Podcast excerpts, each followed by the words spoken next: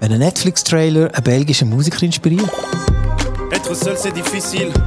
Et là ça fait des années. Wenn der Herbie Hancock den Basslauf für einen Partykracher liefert.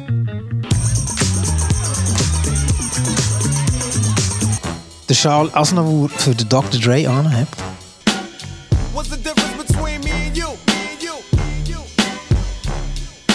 Oder der Sohn von einem Pfarrer plötzlich auf dem Bong spielt. Dann sind Götti Adi und der Bar nicht weit und zeigen dir jede Woche neu, woher die geilen Loops und Samples herkommen. Der Podcast für angehende Audi-Archäologen und Soundforensikerinnen auf Spotify, Apple Podcast und Sonom FM. Götti Adi und der Bahn.